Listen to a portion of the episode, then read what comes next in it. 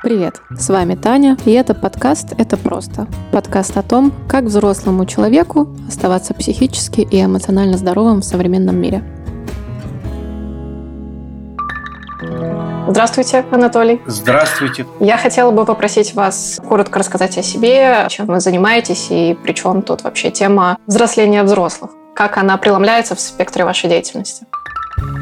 Мы занимаемся все понемногу чему-нибудь и как-нибудь. Эта тема стала звучать именно так после того, как мы увидели, что наша любимая спиральная динамика, модель вертикального развития людей и организаций, сама по себе, по сути, служит чему-то большему, чем просто вот есть такая модель спиральной динамики. Ради чего она нужна? А, а нужна она ради того, чтобы помогать людям и организациям обретать новые степени свободы, принимать новую растущую ответственность, социальную, экологическую, цивилизационную, находить новые формы человечности свои. И вот в этих обретаемых новых формах человечности, которые старается описывать спиральная динамика, мы вдруг увидели вот это естество самого очевидного и всем доступного процесса взросления взрослых людей. И как только мы это увидели, вдруг многое стало на свои места. Не спиральная динамика стала во главе угла, а то, зачем спиральная динамика нужна. Мы стали говорить о том, что мы стараемся помочь себе и людям вот этот процесс естественного взросления, собственно говоря, ну, как-то пройти так, чтобы он был в радость, в помощь, в творческом каком-то режиме, в чем-то таком, чтобы по-настоящему приносило радость и пользу. Потому что как только мы эту историю осознали со взрослением, мы вдруг увидели много очень странных, увидели много иронии, много боли и много э, разочарования во взрослении что люди называют этой темой что-то очень такое внезапно оказавшееся чем-то очень трудным, очень каким-то бессмысленным, бестолковым, угрюмым, разочаровывающим. Мы увидели, что у людей вот в этом слове скрыто много такой внутренней боли. Потому что когда мы маленькие, мы хотим быть взрослыми, потому что взрослые сильные, взрослые большие, им все можно, они делают, что хотят, у них э, есть свобода. А как только мы вдруг начинаем эту свою собственную свободу принимать, жизнь как-то так вот нас не жалеет. И вот в этой своей неспособности разглядеть уроки, вот в этом таком иногда простом процессе, в который мы все принимаем участие, способность принимать растущую мудрость, принимать растущую ответственность, принимать растущую свободу. Вот мы хотим поставить этот процесс естественного развития, естественного взросления с головы на ноги, чтобы тема эта стала для людей ресурсной, чтобы люди переосмыслили ее с позиции разочарование, позицию ожидания чего-то по-настоящему ценного от каждого следующего года жизни, сколько бы мне лет не было. Мы хотим создать вот это вот ресурсное взросление, чтобы люди воспринимали свою жизнь как дар и каждый новый опыт как дар. И вот э, поскольку мы нашли вот реальное ощущение того, что есть какая-то стезя, есть какая-то какая-то дорога, относительно которой мало кто знает, как здесь вообще быть, как вот mm-hmm. эту растущую свою сложность принимать. И мы стараемся сделать так, чтобы эти модели, спиральная динамика, интегральный подход, стали людям здесь в помощь. Mm-hmm. Я вот э, слушаю про вот такие тезисы, про то, что, с одной стороны, это естественный процесс взросления, с другой стороны, почему-то этот естественный процесс идет э, как раз-таки по пути ассоциации с э, как раз-таки разочарованием, какой-то усталостью, каким-то вот этим романтизированием детства, что вот в детстве мы были все такие свободные, счастливые, безответственные, и все было так прекрасно и замечательно, а вот сейчас настала тяжелая взрослая жизнь, и, черт возьми, что происходит? Это какой-то один такой вектор мышления идет, а другой вектор мышления идет про то, что а где же те самые взрослые, говорят люди, которым по 30, по 40. Вроде как бы циферка в паспорте-то есть, а объективно что, кто, куда, не ясно.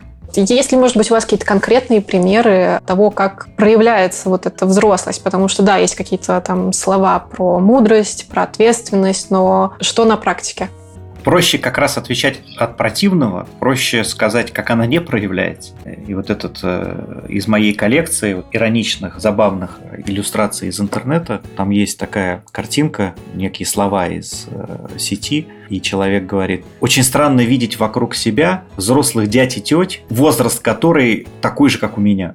что они такие большие, а, а странно, что вроде как, а я-то тогда где здесь? Когда мы, опять же, стали смотреть те иллюзии, те убеждения о взрослости, которые у людей сейчас присутствуют, мы увидели, что мы взрослым называем часто что-то такое родительское. Это вот в последнее время тема транзактного анализа стала тоже очень значимой для нас играть, mm-hmm. потому что мы ее пытаемся синтезировать в одну модель вместе с спиральной динамикой. И вот это очень популярное изложение психоанализа, которое Эрик Берн реализовал, вот взрослый родитель, ребенок. Вот э, мы видим представление о взрослости, как будто представление о каком-то очень строгом, очень зажатом, очень требовательном родителе. Как если бы взрослый это тот, кто мало шевелится, строго смотрит прямо в глаза, кто требует, обвиняет, там указывает указующим перстом, кто принимает очень жесткие решения, кто э, всегда прав и никогда не ошибается. Вот эти представления о взрослых на самом деле это не представления о взрослых. Это галлюцинации ребенка о родителях. И когда мы надеваем на себя взрослость, мы как бы пытаемся стать вот такими супер родителями. Ну, то есть Фрейд был сильно прав в этом смысле. Это суперэго мы пытаемся воплотить в жизнь. И превращаемся вот в этих вот э, малоподвижных, зажатых вот наши вот в эти галстуки, в какие-то дорогие костюмы, нахмурившие брови, собравшись вместе. И внутри нас тайно жмется вот этот вот спрятавшийся ребенок, который не любит притворяться вот в этим вот родителям. И все, что он хочет, вот, или она хочет сбежать отсюда и наконец-то дорваться до какого-то там... У кого чего. То есть кто-то там до алкоголя, кто-то до компьютерных игр, там кто-то до прокрастинирующих каких-то занятий. И была хорошая формулировка относительно прокрастинации, что это детская победа. То есть это когда внутренний ребенок победил вот этого иллюзорного родителя, которого мы называем взрослым, вырвался на свободу, э, заткнул вот эти все уши, отстроился от всего мира, и, наконец-то, у него есть возможность посмотреть, как играют котята, и он делает это долго и с упоением. Потому что он только что притворялся взрослым, играя своего родителя, и это как-то для него невыносимо.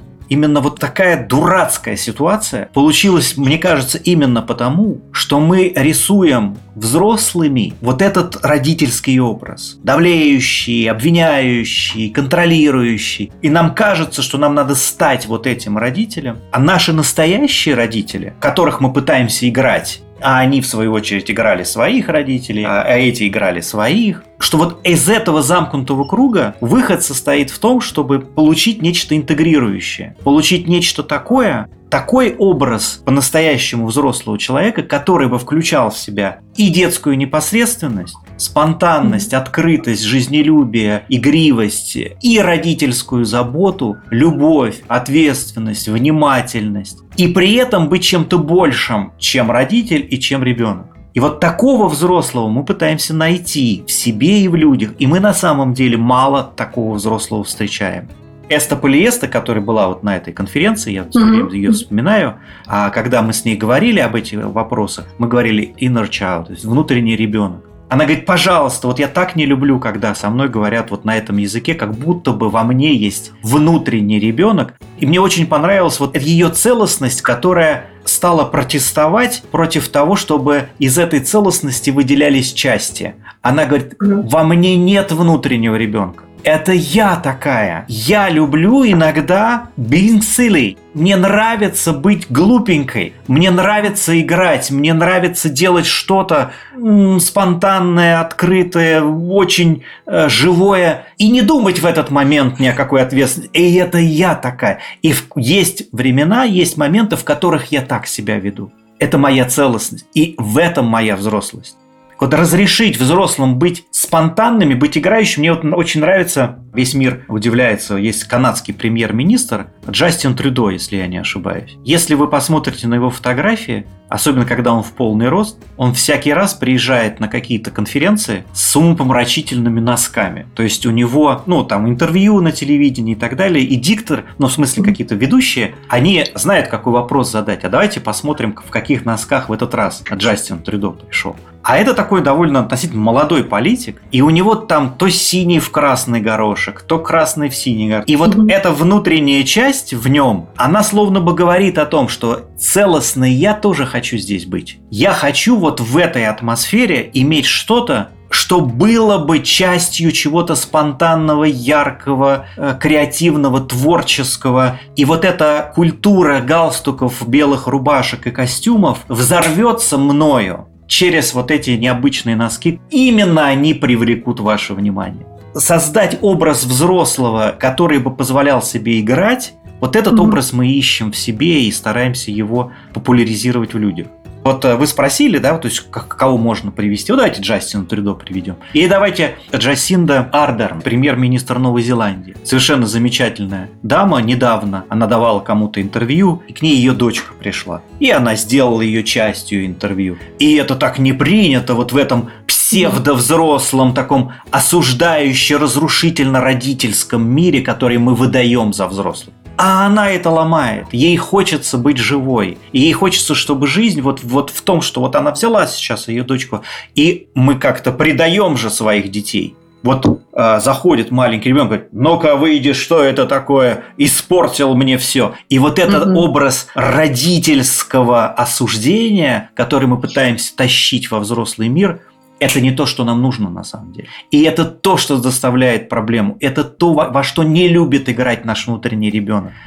А создать возможность, когда и заботливый родитель, любящий, и, и э, играющий ребенок, и интегрирующий взрослый, вот эту ценность мы хотим найти. И на самом деле мы только начинаем ее нащупывать. На самом деле эта история еще во многом мало где по-настоящему проявлена. Вся культура вот этих вот живых организаций, вот бирюзовых организаций, вся культура самоуправления – это попытка найти в бизнесе возможность быть взрослым, при этом не жертвуя своим ребенком внутренним, э, интегрируя его, включая, и позволяя себе принимать растущую ответственность за судьбы города, мира, э, других людей, которые собрались здесь рядом.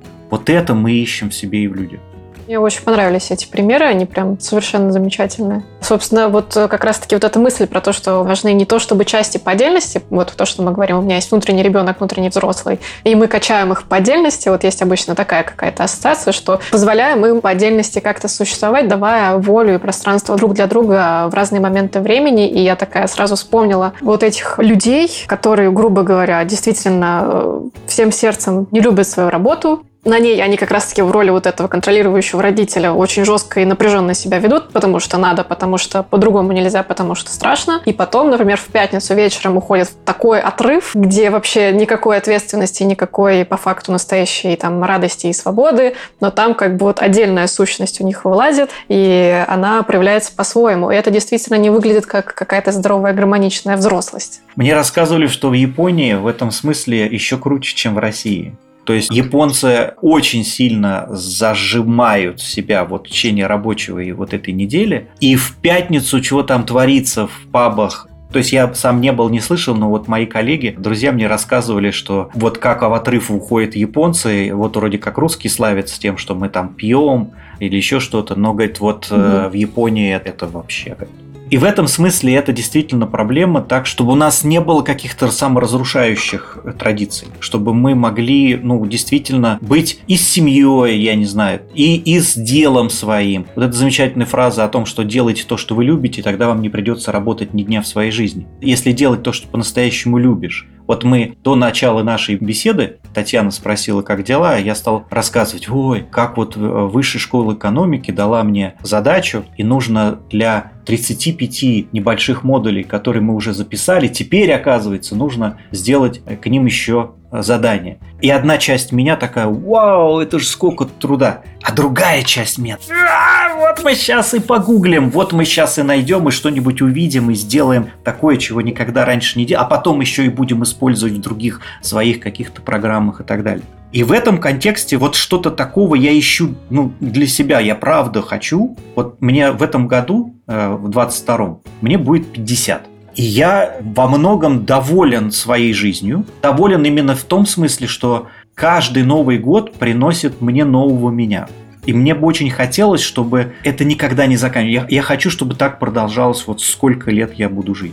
И мне очень хочется делиться этой культурой, мне очень хочется встречать вокруг таких людей, которые бы также эту историю воспринимали. Вчера была встреча выпускников, мы посчитали, оказывается, уже 500 человек, начиная с 2014 года, наши образовательные программы выпустили. И была встреча выпускников. Просто пригласили с разных лет людей, чтобы они поделились, вот как вот есть жизнь до спиральной динамики, есть жизнь после спиральной динамики, что изменилось. И это было такое счастье видеть, что у людей Словно бы вот у каждого из них, вот я спрашиваю себя, что у них есть общего, как будто у них какой-то внутренний источник энергии есть. Как будто есть что-то, что пополняет их э, драйвом для того, чтобы получалось сделать то, что они делают. В бизнесе или в психологии или в преподавании, там, еще в каких-то аспектах. И это не означает, что мы всегда такие. И я, и я не всегда такой. Тоже бывает время, когда нам и отдохнуть нужно, и погрустить чего-то там, и жизнь ставит какую-то сильно непростую задачу, которая поначалу кажется там страшной, муторной, там сложной. Но вот эта вера, которая приносит вот эта история с вертикальным развитием, когда ты начинаешь видеть, что все это как-то не зря, что у этого есть словно бы какой-то, ну не цель у времени, как словно бы у времени есть цель, но словно бы как минимум есть направление на разных формах, на разных способах человека быть человеком, словно бы ощущение времени меняется. И большое впечатление на меня произвели книги Евгения Водолазкина. Это вот величайшая книга, ну то есть вот потрясающая совершенно. После нее я по инерции прочел еще две, «Авиатора» и вот его новую книгу «Оправдание острова». Они мне, ну, при всем глубочайшем уважении к автору, ну не так понравились. Но в них во всех сквозит одна такая мысль. Люди не меняются, люди остаются теми же, что они есть, а время циклично. То есть время идет по кругу. Зима, весна, лето, осень, зима, весна, лето, осень. И нам только кажется, что люди меняются, а на самом деле, как 500 лет назад мы за власть, там кто-то там воевал, у народа чубы трещат, когда власть дерется, и так же и сейчас. Так вот, самое большое открытие лично для меня был, и что я увидел в тех людях, которые пришли вчера, то, что мы словно бы увидели, что у времени как будто бы есть все-таки некий вектор, как будто бы есть некая направленность у этих процессов и в моей жизни, и в жизни у человечества в целом. И вот это восприятие, когда словно бы один и тот же день все время. Ну, то есть утром просыпаешься на работу, угу. там, домой, там, а завтра вот то же самое, что и вчера. Это восприятие совершенно знакомо. И во многом оно действительно даже, его можно хранить в себе. С нее можно иногда смотреть с таких точек зрения, когда в этом есть что-то нерушимое, в этом есть какая-то извечная основа этого мира, что время циклично, что время повторяется, что ничего в этом мире не меняется, что все неизменно. И тот же самый вот это я, вот тот же самая точка, с которой я сейчас смотрю на веб-камеру, да, и что я вот в этой комнате зафиксирован, точно такая же точка, точно из этой же словно бы точки смотрел я, когда меня папа везет в детский сад, и вокруг меня поворачиваются дома, потому что вот я сижу, еду, и вокруг меня все поворачивается. Потому что мы вот повернули, и вот все вокруг повернули. А я зимой а, меня посадили в эти санки, и папа меня везет. И я помню вот это ощущение, и вот это чувство меня, оно в сущности то же самое. Но все-таки что-то изменилось. Словно бы добавились новые точки зрения, добавилась способность смотреть с разных сторон, добавилась способность смотреть и на время, на то, как оно выглядит, как оно ощущается. Добавилась любовь и уважение к себе чего раньше было довольно мало. Может быть, любовь-то она и была всегда, а вот уважение, оно как бы растет. Добавилось уважение к другим людям, и любовь к другим людям стала другой, что раньше мне нравилось, когда любят меня, а теперь мне нравится любить самому. И это совершенно по-другому преломило ощущение вот этого самого времени. И теперь время больше похоже на какое-то произведение искусства, как будто оно складывается, знаете, как будто есть вот мозаика, мы собираем пазлы, вот в этой вот непростые пазлы, вот эти вот там тысячи пазлов, сколько там, 800 пазлов, играли же вы вот в эти игры. И словно бы есть такой пазл вот из множества самых разных разноцветных жемчужин дней, и это все мало того, что на плоскости получает какие-то картины из года в год, оно еще растет вот в этом в измерении выше, угу. словно бы в 3D. И из этого тоже какая-то картина получается. Потому что когда ты видишь только вот этот день, то ты рассматриваешь эту жемчужину. Когда ты видишь месяцы, годы, то ты рассматриваешь вот ту картину, которую ты сейчас прямо собрал, как бы образ себе, что вот я школьник, там я студент, там я работник, там сотрудник, там я предприниматель, я эксперт, и ты как бы образ себя собираешь.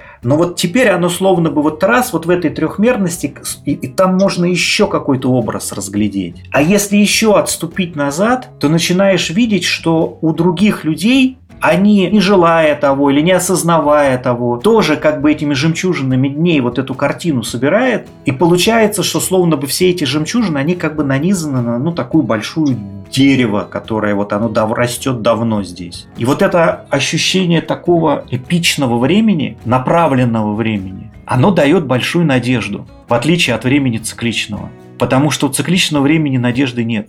Тут можно просто вот так вот остановиться и наблюдать за тем, как вот все встает на круги своя. Угу. Ну вот из этой какой-то первоначальной точки наблюдателя. Угу. А направленное время, оно дает надежду, причем очень такую сильную и мощную. И вот ту самую надежду, которая очень бы нужна, на мой взгляд, вот людям, которые в, в своем взрослении брошенные, как вот кутята, то есть вот в воду, пытаются выплыть, и им трудно.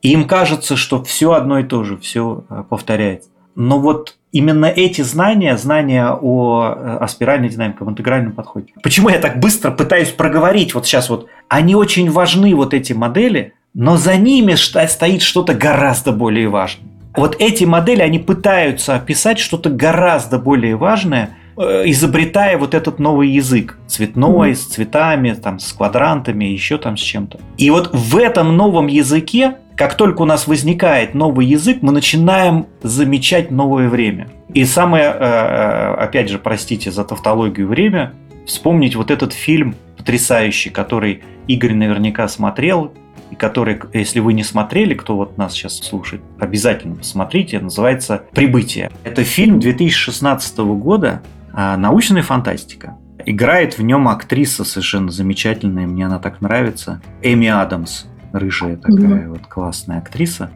Прилетели на Землю инопланетяне. Ну, такие страшные какие-то осьминоги. Ну, там люди как-то с ними пытаются найти общий язык и пригласили вот эту Эми Адамс, она лингвист. То есть она изучает языки. И инопланетяне-то, они же пытаются что-то им сообщать, этим людям-то, они никак разобраться не могут. А у инопланетян вот эти картинки, которые они сообщают, они в виде кругов. И Эми Адамс, разбираясь вот с этим, вот этим, она выяснила, что это каждый круг, вот такой вот замысловатый, это такое сообщение. Но специфика этого сообщения в том, что оно начинается вот в том же месте, где заканчивается. И у него как бы нет точки, в котором бы оно начиналось и заканчивалось. То есть это один такой целостный месседж. Я прочитал потом рассказ в рассказе, по которому снят этот фильм, есть одна интересная деталь. Там объяснено, почему у этих инопланетян такое вот письмо. У них глаза располагаются на всем диаметре головы. У нас мы видим только вот что-то перед собой. Соответственно, что там за мной, я не вижу. И если, не знаю, там палка прилетела, то я вижу только конец ее пути. А откуда она вылетела, я не вижу. А у инопланетян они видят все, и их восприятие, оно как бы вот целостное. И в этом контексте у них в их языке не возникло понятия причины следствий.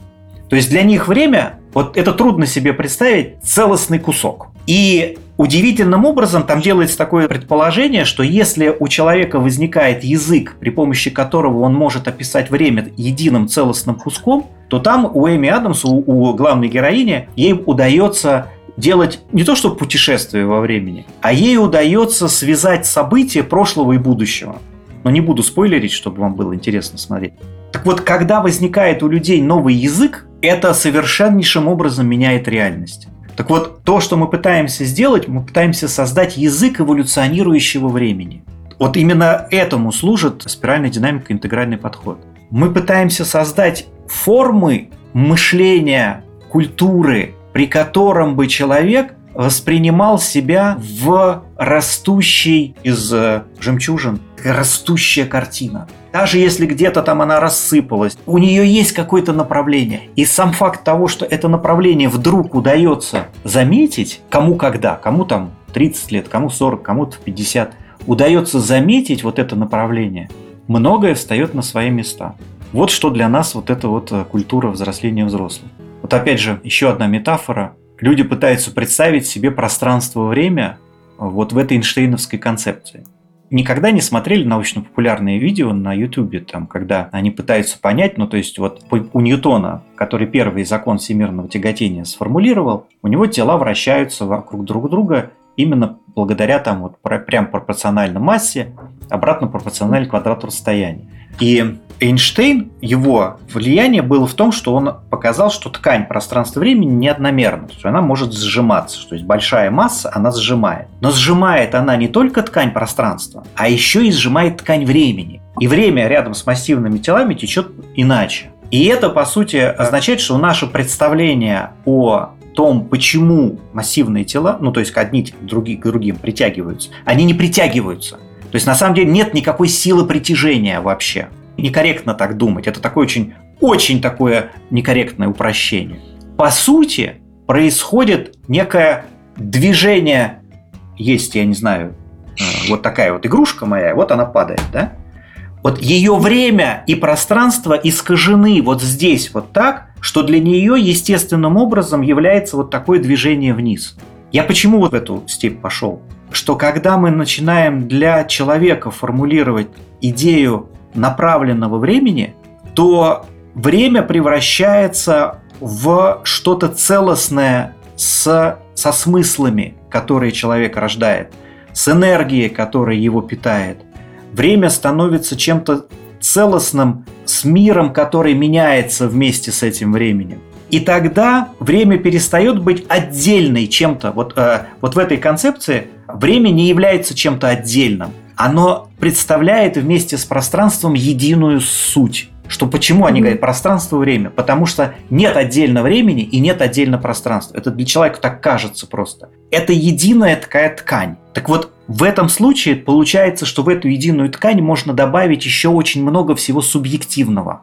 Вот субъективная жизнь человека, его отношение к себе, отношение к людям, отношение к другим, к цивилизации, к науке, прививкам от коронавируса, отношение к чему угодно, что вот прямо сейчас есть к детям своим, к, к родителям или еще что-то, находится в изменчивой динамике. И вот в этом случае, вот как только вот эта история спиральной вот этой такой красоте возникает, бац, и появляется надежда. А там и вера, там и любовь. И, и вот это все как-то получается э, связано и красиво. Вот культура взросления меняет отношение ко времени именно так, что оно обретает даже не вектора, а именно, что время становится творческой сущностью, что время становится чем-то, что обеспечивает возможность творить. Потому что если бы времени не было, то не было бы пространства для следующего слова, не было пространства для следующего образа, для следующей жемчужины, для следующего дня, для следующего меня. Не было бы такого пространства. А теперь оно есть. Да, ну и это и на самом деле очень интересно, что некоторые люди вот эту направленность и вектор как-то сами в себе каким-то естественным, интуитивным путем обнаруживают. А некоторые как бы приходят к каким-то зачаткам вот этого осмысления, узнают о спиральной динамике, узнают теоретическую часть, и как раз-таки такие, а, так вот, что это было, а, так вот, куда можно как бы двигаться и направляться. Тут еще, опять же, замечательная мысль, правильная, очень красивая. Я вот э, стараюсь каждое утро, не всегда получается каждое утро, но вот сегодня я бегал на пробежку. Я вот смотрю в сторону, вот куда я обычно бегу, меня окна выходят, и там храм стоит. Ну и так получается, что вот мне вот э, комфортно, то есть добежать до храма, там постоять немножко и бежать обратно. И, ну, знаете, возникла такая идея, я даже попытался что-то на видео записать, ну, как-то глупо получилось, выбросил я этот ролик. Но мысль хорошая пришла что вот мы очень хотим и мы ценим люди некое единство. Мы ценим, например, понимание друг с другом. Мы ценим общность. Нам очень хочется создавать среду, в которой мы будем единомышленниками. Мы создаем для этого партии, опять же, государства, нации. То есть это вот именно идея того, что мы как бы вот это единство ценим. И я вот бегу мимо храма православного, то есть это тоже про единство а, людей. С другой стороны, логика и опыт говорят мне о том, что люди настолько разные, да я-то сам изо дня в день настолько разный, что имело бы смысл научиться ценить различия. И как только вот этот фокус внимания переключился, я вдруг вспомнил, что в природе-то вообще ничего одинакового нет. Листья на дереве похожи друг на друга, но присмотритесь, они же все разные разнообразие видов какое, то есть невероятные, огромные миллиарды различнейших видов, которые отличаются друг от друга потрясающим образом. И словно бы природа, даже пытаясь в рамках одного вида создавать двух существ, там родители, дети, все это, создает все время что-то разное. И словно бы она играет вот в это единство и в различие. В единство и в различие. И вот эта идея с тем, что научиться видеть красоту или даже божественность, потрясающее величие в различиях, вот это интересный взгляд, с которого даже наше стремление к единству тоже получается очень интересным. То есть оно получается тоже таким своеобразным способом это различие проявить. То есть мы будем стремиться в единстве найти какую-то общность там, с православными, с мусульманами, с женщинами, с мужчинами, русскими, с американцами там, или еще что-то. При этом будучи невероятно разными. Но и в этом как будто бы больше искренности, в том, чтобы проявляться в единстве, при этом действительно а, принимая и осознавая различия. Мои друзья, коллеги говорят, что они, например, могут жутко друг друга костерить на политической сфере. Ну, то есть, они вот буквально сейчас сидят в студии, там, например, какие-то политики, и невероятно просто какими-то адскими совершенно словами друг другу бросаются после того, как съемка закончилась, они могут сидеть и совершенно замечательно общаться друг с другом на другие темы за чашечкой кофе. И для кого-то это может выглядеть как лицемерие. Ну, то есть, вот они тут притворяются перед камерой в одно, а на самом деле они по другое. А мне кажется, это еще вот про что. Про то, что мы можем уважать друг в друге человечность и уважать друг друге быть разными настолько, что мы можем спорить до хрипоты, опять же, подчеркивая и ответственно проявляя себя к тем различиям, которые мы действительно хотим реализовать здесь, то есть я всерьез считаю, что вот это хорошо, это плохо, вот это правильно, это неправильно. И я свои ценности реализую, но к тебе как к отдельной личности, у меня есть глубочайшее уважение и к твоему праву быть несогласным со мной, к твоему праву быть отличным от меня. А в российской культуре часто не так. То есть, если я, например, вот постоянные вот эти жуткие совершенно дискуссии про вакцинацию. Анатолий, как ты смеешь? Анатолий, как вот у тебя язык поворачивается вообще людям преподавать спиральную динамику, если ты вот теперь пишешь вот это? Часто в этом столько ненависти. И я и в себе грешным делом нахожу это. О, вот они, несогласные со мной. И какая-то архаичная часть меня хочет взять вилы и в аду, значит, куда-то там макнуть. И в этот момент я понимаю, что я тогда черт, если я эти вилы в руки взял. Мне хочется вдруг вот в этом контексте найти основу для глубочайшего уважения к взрослым людям, которые могут не то чтобы там ошибаться, и тогда вот эта категория, кто прав, кто ошибается, уходит из поля зрения. Эти взрослые люди по-разному себя проявляют к ним каждому можно найти источник для внутреннего уважения, что не делает меня ни в малейшей степени обязанным соглашаться с ним. То есть я могу в каком-то смысле просто категорически быть не согласен с какой-нибудь войной с Украиной там, или еще там с чем категорически не согласен. При этом люди дорогие, замечательные, которым непросто, которые вот в этой своей непростоте, вот в этом потрясающем совершенно многообразии, вот именно такую позицию позицию сейчас выбрали нести, к самому факту их права нести позицию, по которой я готов стеной стоять и не пускать их, я понимаю, что я не в полной мере даже реализую то, о чем я говорю сейчас. Хотел бы научиться вот это уважение проявлять, как-то находить. И это тоже про какую-то взрослость. Я, опять же, когда бегаю и когда в поездах дослушиваю уже Федора Михайловича Достоевского «Братьев Карамазовых». Вот там уже на суде выступает защита. Вот, то есть это близится к концу, вот этот великий роман. И я вот удивлен, насколько густо пишет Достоевский. Это тоже, кстати, что-то про ощущение времени. Когда я слушаю Федора Михайловича, мое время начинает течь иначе. Словно бы оно становится очень плотным и образы, которые он формирует, а он как бы вот намазывает густо, щедро вот этими смыслами, которые из него идут. И это как раз вот а его люди, э, люди идеи, это как раз люди, которые могут быть адски совершенно, враждовать, ненавидеть друг друга и одновременно любить. У него, кстати, вот ближе к концу вот эта метафора, как две пропасти, он говорит в одну пропасть мы, условно говоря, полнейшее там безобразие какое-то, а другую пропасть это чистейший ясный свет чуть ли не до святости, как бы доходя эти его персонажи между этими двумя пропастями кочуют. Это еще и вопрос о русскости, потому что мне кажется, вот для нашей земли и для вот этой культуры предельность очень важна. Именно предельность во всем, в чем бы мы себя не проявляли за что бы мы ни беремся, вот как у э, Пастернака, во всем мне хочется дойти до самой сути. И в воровстве, и в любви, и в агрессии, и в заботе, удушающей такой родительской заботе, и в делах, там, в бизнесе в каком-то, в чем угодно. Словно бы вот эти люди здесь исследуют предельную человечность. То есть я не я, если я не найду какую-то предельную тему и прям весь в нее э, упаду. Но вот это вот, мне кажется, такая характерная черта, которая для россиян может быть э, свойственна нашей культуре, ну не знаю. Возможно, не только нашей. Может быть, не только нашей, конечно. Так, хорошо, давайте. Э, у нас был еще один вопрос. Он был про инструменты взросления, и как раз-таки я думаю, что мы частично в ходе беседы какие-то части, кусочки затронули, что все-таки способствует и, и в чем это проявляется. Вот, но может быть у вас есть какие-то еще аспекты, которые вы хотели бы добавить? Есть один инструмент, один подход, один способ.